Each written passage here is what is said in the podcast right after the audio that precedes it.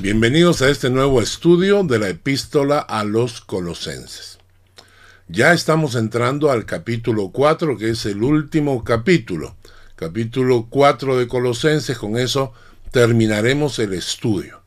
Pero desde hace unas semanas hemos estado estudiando desde el capítulo 3, el versículo 5, hasta el capítulo 4, versículo 6, hemos dicho que hay 21 características que los hijos de Dios deberían evaluar en sus vidas, porque con estas características se refleja la presencia del Espíritu Santo en nuestro corazón. Hagamos un pequeño resumen de lo que hemos estado viendo. Colosenses 3, 5 al 4, 6. 21 actitudes propias de un hijo de Dios. La primera es haced morir lo terrenal en vosotros. La segunda, dejad la ira, el enojo, la malicia. La tercera, no mintáis los unos a los otros. La cuarta, vestíos como escogidos de Dios. La quinta, soportándoos unos a otros. La sexta, perdonándoos unos a otros. La séptima, vestidos de amor que es el vínculo perfecto. La octava, que la paz de Dios gobierne en vuestros corazones. Novena, sed agradecidos. Décima, la palabra de Cristo more en abundancia en vosotros. Onceava, hacedlo todo en el nombre del Señor Jesús.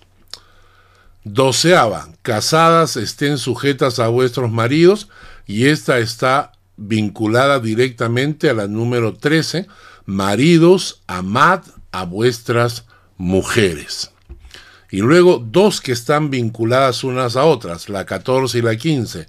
Hijos, obedeced a vuestros padres en todo, y también padres, no exasperéis a vuestros hijos. Luego hemos visto que la 16, siervos, obedeced en todo a vuestros amos, depende mucho de la 17. Todo lo que hagáis, hacedlo de corazón, como para el Señor y no para los hombres. Y esta se relaciona con la número 18. Amos, obedeced lo que es justo y recto. El día de hoy vamos a estudiar la 19. Perseverad en la oración. Perseverad en la oración. Así que nos vamos a Colosenses, al capítulo 4, el versículo 2. Colosenses capítulo 4, versículo 2. Hasta el 4. Versículo 2 hasta el versículo 4. Perseverad en la oración, velando en ella, con acción de gracias, orando también al mismo tiempo por nosotros, para que el Señor, para que el Señor nos abra puerta para la palabra, a fin de dar a conocer el misterio de Cristo, por el cual también estoy preso, para que lo manifieste como debo hablar. Cuando estudiamos Colosenses del versículo 16, se nos dice que la palabra de Dios debe morar en abundancia en nuestros corazones. No es lo que normalmente ocurre. La mayoría de creyentes no tienen tiempo para la palabra, están tan ocupados que ya no tienen tiempo para la palabra de Dios y lo único que se limitan es alimentarse un poquitito los domingos cuando van a la iglesia. La palabra de Dios nos exhorta a estudiar, a escudriñar las escrituras, pero también nos dice que la palabra de Dios debería morar en abundancia en nuestros corazones. Y junto con esto, cuando la Biblia habla de la oración, también nos dice que la oración debería ser abundante. La palabra dice, orad sin cesar. La palabra dice orando en todo tiempo. Exactamente igual que la palabra de Dios, la oración en la vida de la mayoría de los creyentes es escasa, es pobre, es reducida. Muy pocos creyentes tienen un tiempo a solas con Dios para orar. Muy pocos creyentes realmente han convertido la oración como parte de su vida. Y algo, algo que hay que entender es lo siguiente.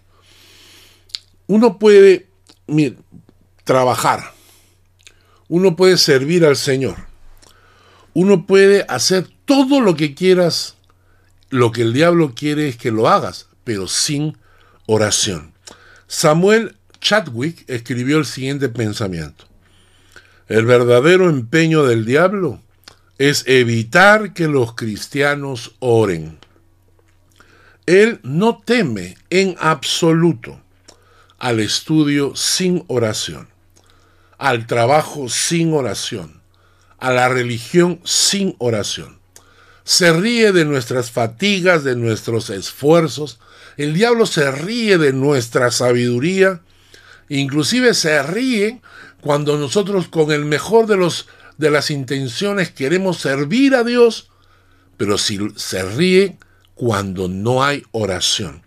Porque cuando oramos, Él tiembla. Les voy a contar una historia que la he contado muchas veces. Hace mucho tiempo atrás tuvimos una experiencia con un, un muchacho que cometió un error grave.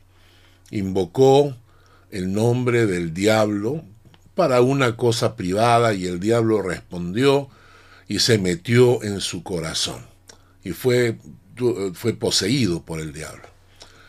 Eh, este muchacho me llamaba para que fuera a ayudarlo, en el fondo luego me contó que el diablo le decía en su mente, llámalo a Carlos para destruirlo.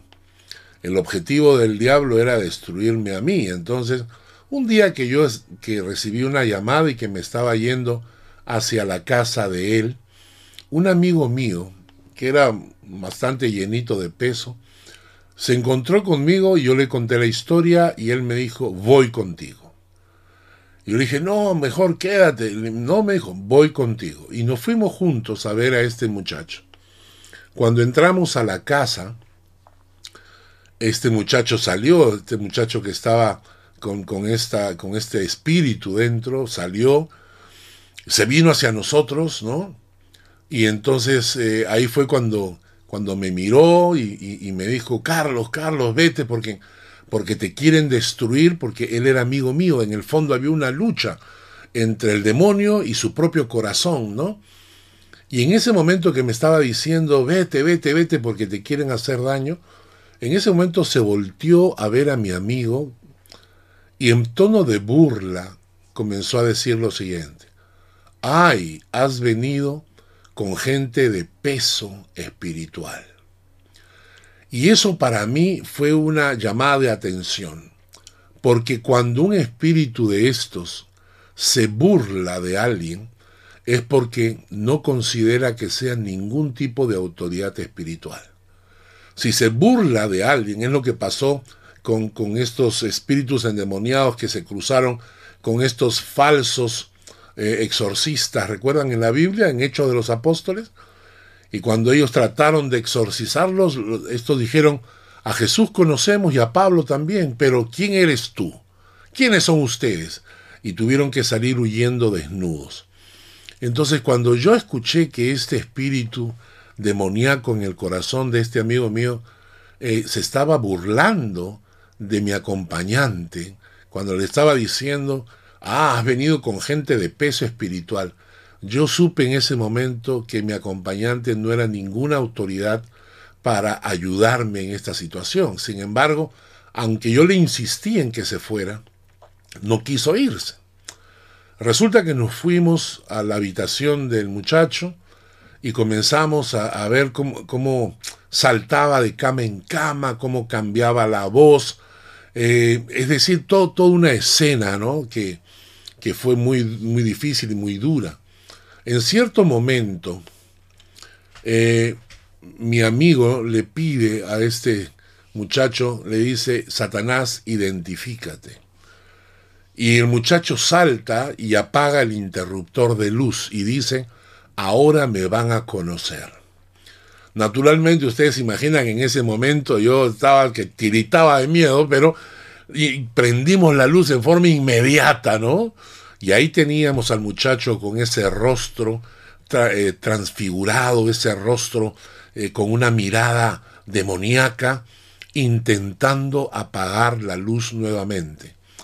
Mi amigo, aquel del cual el espíritu se había burlado, aquel del cual no tenía ninguna autoridad espiritual, puso su mano sobre el interruptor de luz y empezó a orar. En ese momento el muchacho endemoniado se tiró para atrás y dijo, está bien, está bien, está bien, ya, está bien, ya no apago la luz, pero dile que deje de orar. Esta, esta lección marcó mi vida para siempre. Porque como repito, aunque para el, para el demonio. Este amigo mío no era ninguna autoridad espiritual y se burlaba de él, sin embargo, cuando mi amigo se puso a orar, hizo que el diablo temblara. Y por eso, hermanos, es que el diablo quiere que tú estudies sin oración, trabajes sin oración, que inclusive vayas a la iglesia, pero sin oración, que sirvas al Señor sin oración, porque sin oración Él puede seguir actuando, pero cuando empezamos a orar, el diablo tiembla. Y por eso la Biblia nos dice que deberíamos dedicar tiempo a orar, orar sin cesar, orando en todo tiempo, ¿no? Martín Lutero decía lo siguiente, tengo tanto que hacer hoy que pasaré las tres primeras horas orando, porque si no, no podría hacer la voluntad de Dios. La mayoría de creyentes no tienen ni 15 minutos diarios. ¿Es verdad o no? La mayoría de creyentes no tienen ni 15 minutos diarios de oración. Si invitas a los creyentes a una reunión de oración que va a durar una hora, una hora y media, la gente dice, no, no voy porque no sé qué, no sé qué voy a hacer, no sé qué voy a orar, porque la gente no sabe orar. Y claro, no sabemos orar porque no oramos. Es como cocinar, no sabemos cocinar porque no cocinamos. Y si alguien nos pide que cocinemos, nos da miedo porque no lo hemos hecho antes.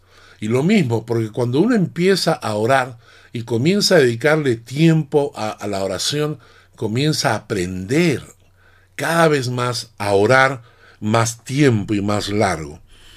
Eh, muchos quieren y, y les gusta oír estudios bíblicos sobre la oración, pero no oran.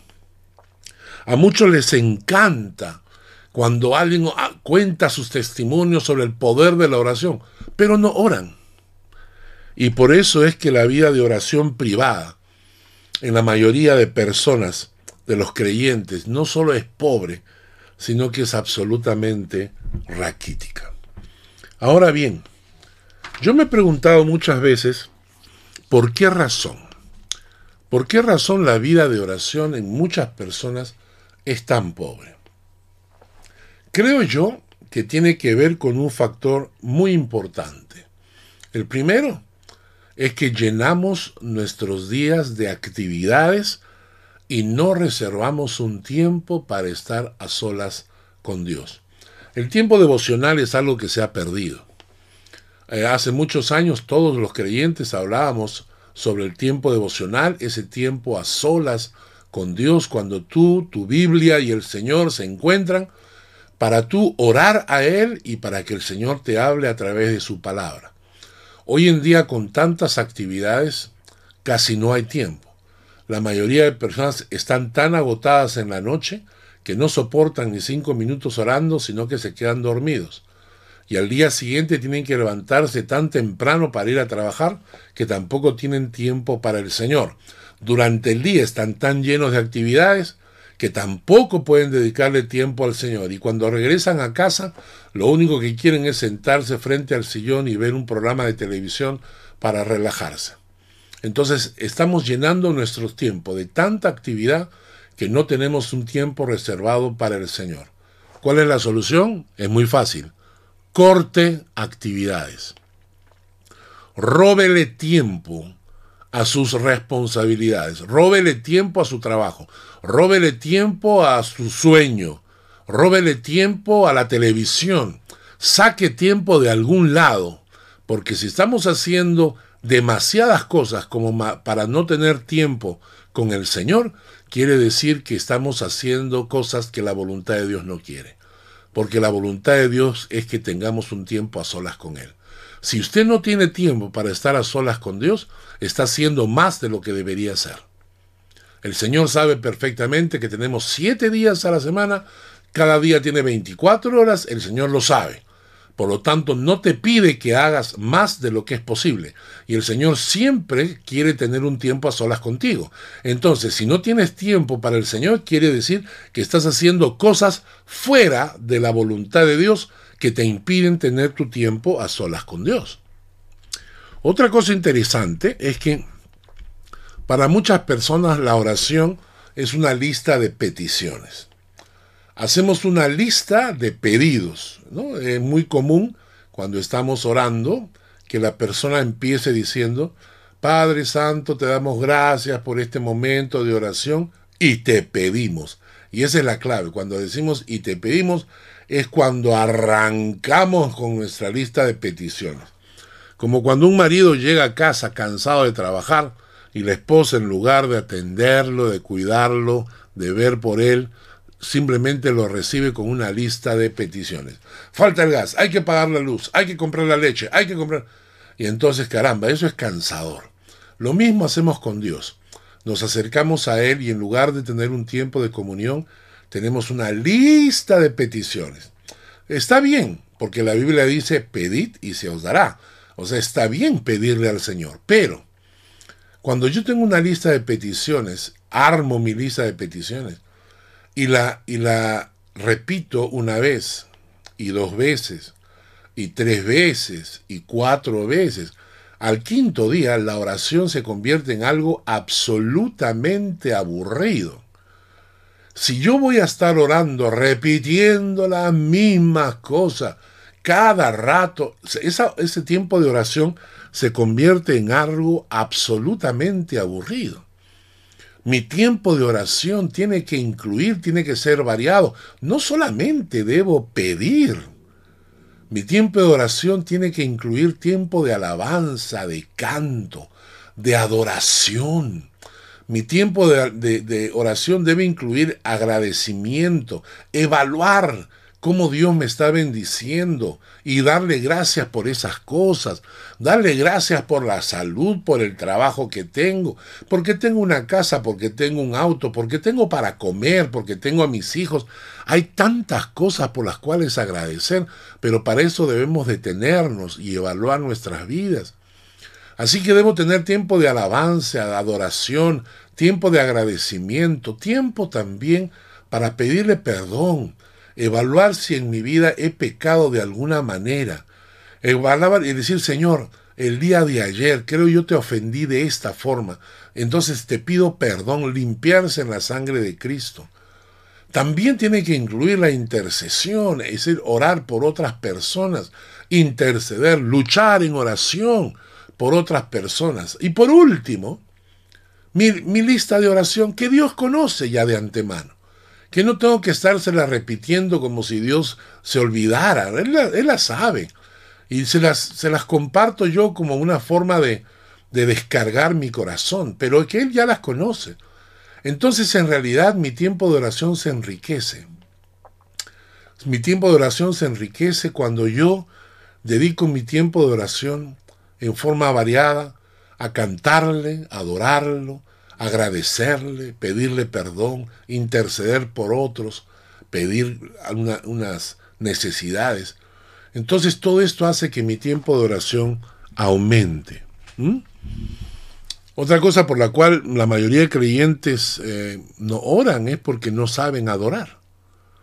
Para muchas personas la adoración y la alabanza es algo que se hace en la iglesia los domingos. Y durante la semana, en absoluto, no tienen tiempo ni de alabanza ni de oración. Entonces, participar en grupos de oración me ayuda mucho también. En fin, estas son ideas iniciales Vamos a estudiar el pasaje de Colosenses capítulo 4, 4, 2. Dice así, perseverad en la oración, velando en ella, con acción de gracias, orando también al mismo tiempo por nosotros. En este pasaje, Pablo nos enseña dos actitudes y dos motivos de oración. Las dos actitudes para orar, perseverar y velar en oración. Perseverando en oración, orando, velando. Dos cosas, perseverar, velar. Y dos motivos para orar. Acción de gracias, agradecer y orando también al mismo tiempo por nosotros, interceder. Repetimos, dos actitudes, perseverar y velar. Perseverar y velar. Dos motivos, agradecer, interceder. Agradecer, interceder. Empecemos con la primera. Perseverar. Perseverar viene de una palabra griega que significa persistir, ser fiel a una meta constante. Alguien ha dicho que la perseverancia es la testarudez que un hombre simple necesita para alcanzar una meta. ¿Y cuál es nuestra meta? Orad sin cesar.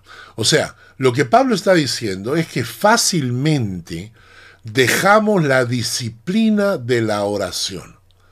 Por cualquier motivo, por alguna circunstancia, por falta de tiempo, generalmente abandonamos nuestro tiempo de oración. Muchísima gente se compromete, se compromete a orar y le dice al Señor, Señor, yo quiero orar. A partir de ahora quiero tomar un tiempo de oración. Es una decisión buena. Es una decisión buena. Pero para que sea efectiva, hay que ser perseverante, hay que ser constante. Hay un pensamiento que dice, para empezar un gran proyecto hace falta valentía. Para terminar un gran proyecto hace falta perseverancia. ¿Y saben qué es lo que pasa? Que nosotros estamos acostumbrados a las oraciones inmediatas. Es decir, queremos orar y que Dios nos conteste mañana. Y cuando no nos contesta mañana, inmediatamente entramos en bucle. Comenzamos a decir, pero ¿por qué, Señor? ¿Por qué? ¿Por qué no me contestas? ¿Por qué no me respondes? No tenemos paciencia para esperar. La oración, hermanos, necesita perseverancia. Necesita mantener una vida de oración constante antes de ver los resultados de nuestras oraciones. ¿Mm? Hay un refrán que dice, el que sigue, la persigue. Mantenerse constante en un proyecto para, para poder alcanzar las metas. Y esta exhortación de Pablo es interesante. La pregunta que tenemos que hacernos es lo siguiente. Si en este momento tú te hicieras la, la firme convicción y decisión dedicarle tiempo a orar al Señor, de separar un tiempo a solas con el Señor, pregúntate, ¿qué cosas podría ofrecerte el diablo para hacer que dejes de orar? Para que, para que no perseveres. ¿Qué te puede ofrecer? Televisión, un programa, una serie, una salir de, vacaciones, salir de paseo, una comida de los amigos que te invitan, lo que fuese. El, el diablo hará todo lo que fuese posible para impedir que perseveres en la oración. Y para poder perseverar, escuchen bien, necesitamos tres cosas. Voluntad, determinación y disciplina. Voluntad, determinación y disciplina. Ahora, junto con perseverar, La otra palabra es velar. Velar significa mantenerse despierto. Velar significa estar alerta, estar vigilante. Hay una frase que nos lo ilustra bien. Dice, decimos, aquella mujer se la pasó en vela toda la noche cuidando de su hijo enfermo. Cuando Jesús se fue al monte de los olivos para orar, al monte de Getsemaní, para orar aquella noche previa a que fuera arrestado, antes de morir, eh, le dijo a sus discípulos, velad y orad para que no entréis en tentación. Manténganse despiertos, abran sus ojos, no se duerman, no se duerman, porque hermanos es tan fácil dormirnos en cuanto a nuestra fe. Y entonces cuando Pablo dice perseverar, ser disciplinado, ser constante, estar velando. Dice, no, no, no te dejes dormir, no, no permitas que te duermas y dejes de orar. Está diciendo que tenemos que darle mucha, mucha voluntad, mucha determinación y mucha disciplina a nuestro tiempo de oración. Pablo añade y dice que no solamente debemos perseverar y orar, esas son las dos actitudes, sino que ahora nos va a decir dos motivos. Y en estos dos motivos no está pedirle, pedirle, pedirle.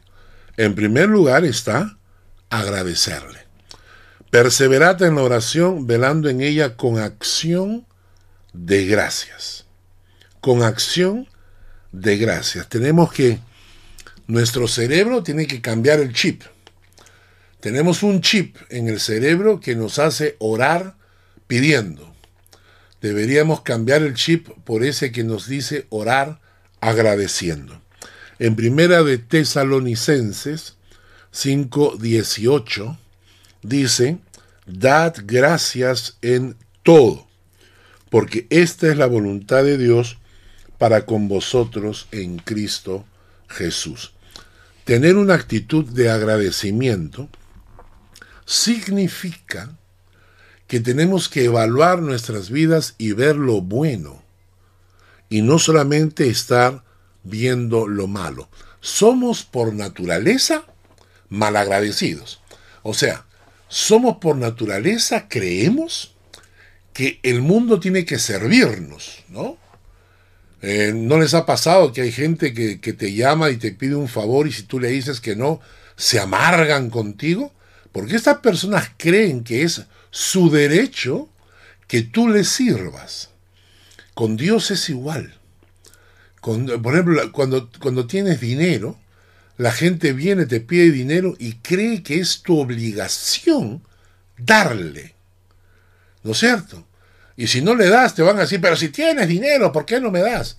O sea, la gente cree que es obligación del mundo darle, ayudarle, atenderlo. Y en el fondo creemos que Dios también es así. Creemos que es obligación de Dios bendecirnos y proveernos y sanarnos. Entonces estamos, somos malagradecidos porque pensamos que el mundo tiene que hacerlo y, y nosotros no entendemos que eso es un favor. Y por eso es que por naturaleza somos malagradecidos. Y por eso debemos detenernos para aprender a ser agradecidos. Cuando uno es pequeño, tus padres te enseñan, ¿no? Pide, por favor, me decían a mí de niño, ¿no? Por favor, se dice, por favor. O sea, tienes que pedir por favor para aprender que te están haciendo un favor. Hazme un favor, estamos diciendo. Y cuando nos detenemos a evaluar, tenemos que pensar, y hay varias preguntas. Por ejemplo, ¿cuáles son todas las cosas buenas que nos rodean? A veces estamos diciendo, no, no tengo esto, no tengo el otro, pero es que no nos comparamos con otros que no tienen nada. A veces ah, uno tiene que evaluar y decir, mira, gracias a Dios porque me permites vivir en este país, me permites tener para comida, evaluar todo lo que tengo a mi alrededor, que hay gente que no lo tiene. Hay gente que no lo tiene. Tengo una familia maravillosa, una esposa maravillosa, mis hijos son maravillosos, tengo una nieta preciosa. O sea, tengo muchísimas cosas que otros no tienen. Tengo una casa, tengo un auto, tengo un ingreso mensual. O sea, hay gente que no tiene nada de eso. Yo debería dedicarme solamente a agradecer a Dios.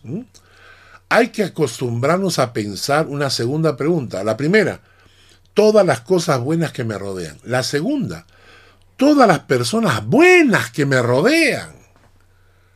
Agradecerle a Dios por las personas que me, que me ayudan, que están al tanto de mis necesidades, agradecer a, los buenos amigos, agradecer por las personas que oran por mí. Tengo que detenerme a veces a pensar porque la gente que lo hace a mi alrededor no es su obligación, lo hacen porque me aman. Y agradecer por esas personas.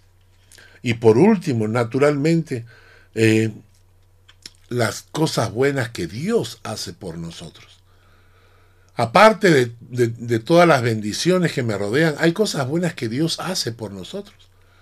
Y hay que empezar a, evaluarlas, a, a ver, Señor, ¿en qué área me estás bendiciendo? Porque quiero agradecerte.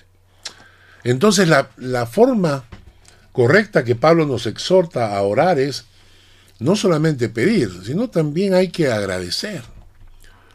Y la segunda manera es interceder. Pablo dice en el versículo 3, Colosenses 4.3, dice, orando también al mismo tiempo por nosotros, para que el Señor nos abra puerta para la palabra, a fin de dar a conocer el misterio de Cristo, por el cual también estoy preso, para que lo manifieste como debo hablar. Pablo está pidiéndonos que aparte de ser agradecidos a Dios, también estemos intercediendo por las personas que nos rodean. Dice la palabra de Dios que el Espíritu Santo intercede por nosotros permanentemente. Eso está en Romanos capítulo 8, versículo 26 al 27. Dice el texto, de igual manera el Espíritu nos ayuda en nuestra debilidad, pues ¿qué hemos de pedir como conviene? No lo sabemos. Pero el Espíritu mismo intercede por nosotros con gemidos indecibles. El Espíritu Santo está intercediendo por nosotros. En Hebreos 7, 23 al 25, nos dice que Jesucristo está intercediendo por nosotros. Hebreos 7, 23 al 25. Y los otros sacerdotes llegaron a ser muchos, debido a que por la muerte no podían continuar. Mas este, Jesucristo, por cuanto permanece para siempre, tiene un sacerdocio inmutable y por lo cual puede también salvar perpetuamente a los que por Él se acercan a Dios, viviendo siempre a interceder por ellos. O sea que en primer lugar, el Espíritu Santo está intercediendo por nosotros, Jesucristo está intercediendo por nosotros, y por último en Primera de Timoteo, capítulo 2, versículos 1 al 3. Primera de Timoteo 2, versículos 1 al 3, Pablo le exhorta a Timoteo y le dice, exhorto ante todo a que se hagan rogativas, oraciones, peticiones de acciones de gracias por todos los hombres, por los reyes y por todos los que están en eminencia, para que vivamos quieta y reposadamente en toda piedad y honestidad, porque esto es bueno y agradable delante de Dios nuestro Salvador. En otras palabras, hermanos, la intercesión es un ministerio que lo cumple el Espíritu Santo, que lo cumple el mismo Jesucristo, que Pablo nos exhorta a hacer. Nuestras oraciones deben incluir agradecimientos y, e intercesión por otros. Ahora, en este pasaje de Colosenses, Pablo es muy específico, ¿no? Y dice que debemos, debemos orar para que el Señor nos abra puerta para la palabra a fin de dar a conocer el misterio de Cristo por el cual estoy preso para que lo manifieste como debo hablar. Acá es interesante. Pablo nos dice varias cosas. Dice que cuando estemos intercediendo, Pablo pedía que intercedieran por él para que el Señor abra puerta para la palabra. ¿Está, ¿Están siempre las puertas abiertas para la palabra de Dios? No. Hay muchos corazones que el diablo ha creado un muro en esos corazones para que no escuchen la palabra. Son corazones duros, no son culpables, no son malos. Es que el diablo se ha preocupado de endurecer esos corazones con el mal testimonio de mucha gente llamada cristiana gente que realmente su comportamiento lo que ha hecho ha sido eh, cauterizar el corazón de muchas personas. Y entonces tenemos que orar a Dios para que Dios abra esos corazones, para que Dios abra las puertas del Evangelio. En las, en las, en las ciudades donde nos toca vivir, en los países donde nos toca vivir, uno no puede llegar de frente a predicar el Evangelio necesitamos que el Espíritu Santo abra camino, que el Espíritu Santo abra puertas. Por eso, antes de llevar la palabra, es necesario la intercesión para que estemos orando, allanando el camino, para que el Señor vaya preparando los corazones antes de llegar con el Evangelio. Pablo dice, para que el Señor nos abra puerta para la palabra, a fin de dar a conocer el misterio de Cristo. Ya lo hemos explicado, si alguno quiere una explicación más detallada, puede buscar el estudio de Colosenses capítulo 1 versículo 27, donde explicamos cuál es el misterio de Cristo. Colosenses 1.27 dice, a quienes Dios quiso dar a conocer las riquezas de la gloria de este misterio entre los gentiles, que es Cristo en vosotros la esperanza de gloria. Voy a explicar rápidamente. Dice la palabra que este misterio estaba escondido desde los siglos, pero que fue revelado cuando Cristo llegó a esta tierra. ¿Cuál es el misterio de todo? ¿Cuál es el secreto de la fe? ¿Cuál es el misterio que estaba oculto y que recién ha sido manifestado? Cristo en vosotros. Esa es la clave. Es decir, lo que está diciendo la, palabra es que el Evangelio no es una religión. El Evangelio no se trata de ir a una iglesia, sea católica, evangélica o la que fuese. El Evangelio no se trata de hacer obras buenas. El Evangelio no se trata de salvarte si es que eres lo suficientemente bueno. El Evangelio es simple. Se trata de Cristo en vosotros.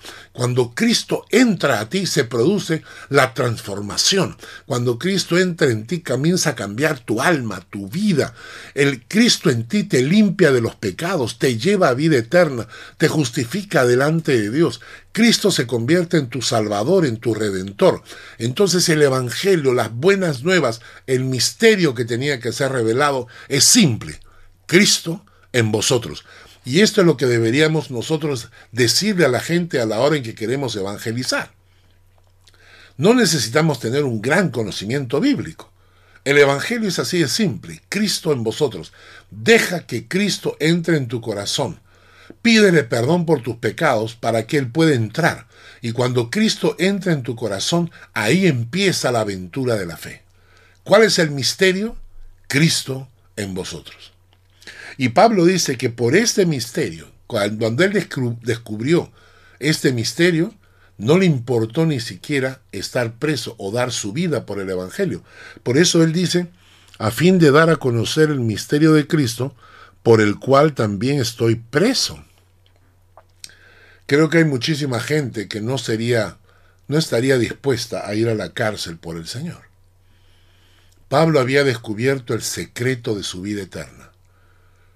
Pablo sabía lo que Cristo significaba y no le importaba ni siquiera ir preso.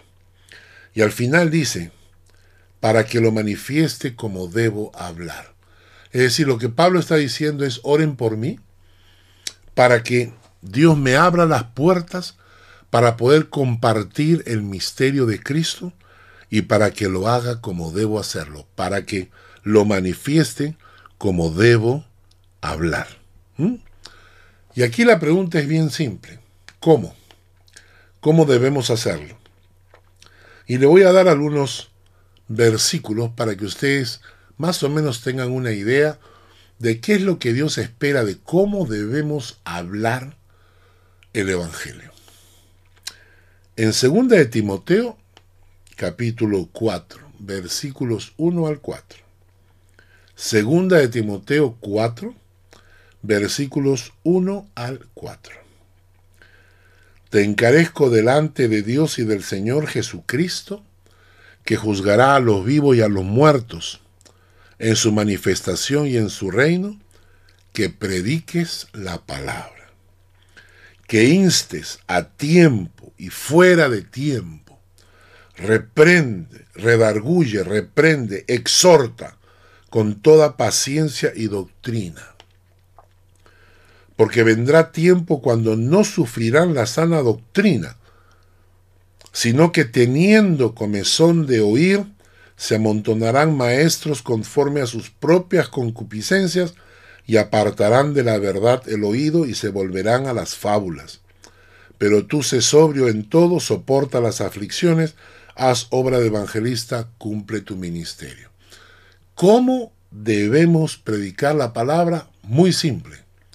Todo el tiempo. Insta a tiempo, fuera de tiempo, predica la palabra, redarguye, reprende, exhorta. Porque en los últimos tiempos va a venir gente que le va a predicar a los oyentes lo que quieren oír. Les van a rascar el oído.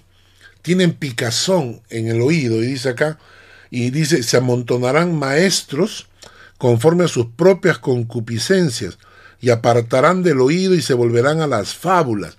La gente va, van a aparecer predicadores que les van a decir lo que ellos quieren escuchar. Usted tiene que empezar a predicar la palabra tal y cual es, le guste o no le guste al oyente. Usted no puede acomodarse a la sociedad para que la sociedad no lo condene. Hoy en día hay muchísimas eh, nuevas corrientes y hay que tener mucho cuidado, dicen, no hables en contra de esta comunidad, ni de esto, ni del otro, porque te llaman inmediatamente, te llaman de todo, ¿no? Te llaman, oh, religioso, retrógrado, homofóbico, te dicen de todo, no importa. Pablo agarra y te dice, sé sobrio en todo y soporta las aflicciones y predica la palabra como debe ser predicada. No importa si la gente se ofende, tienes que decirle la verdad. Otro versículo está eh, en Marcos, capítulo 13, versículos 10 y 11. Dice, y es necesario que el Evangelio sea predicado a todas las naciones. Marcos 13, versículos 10 y al 11.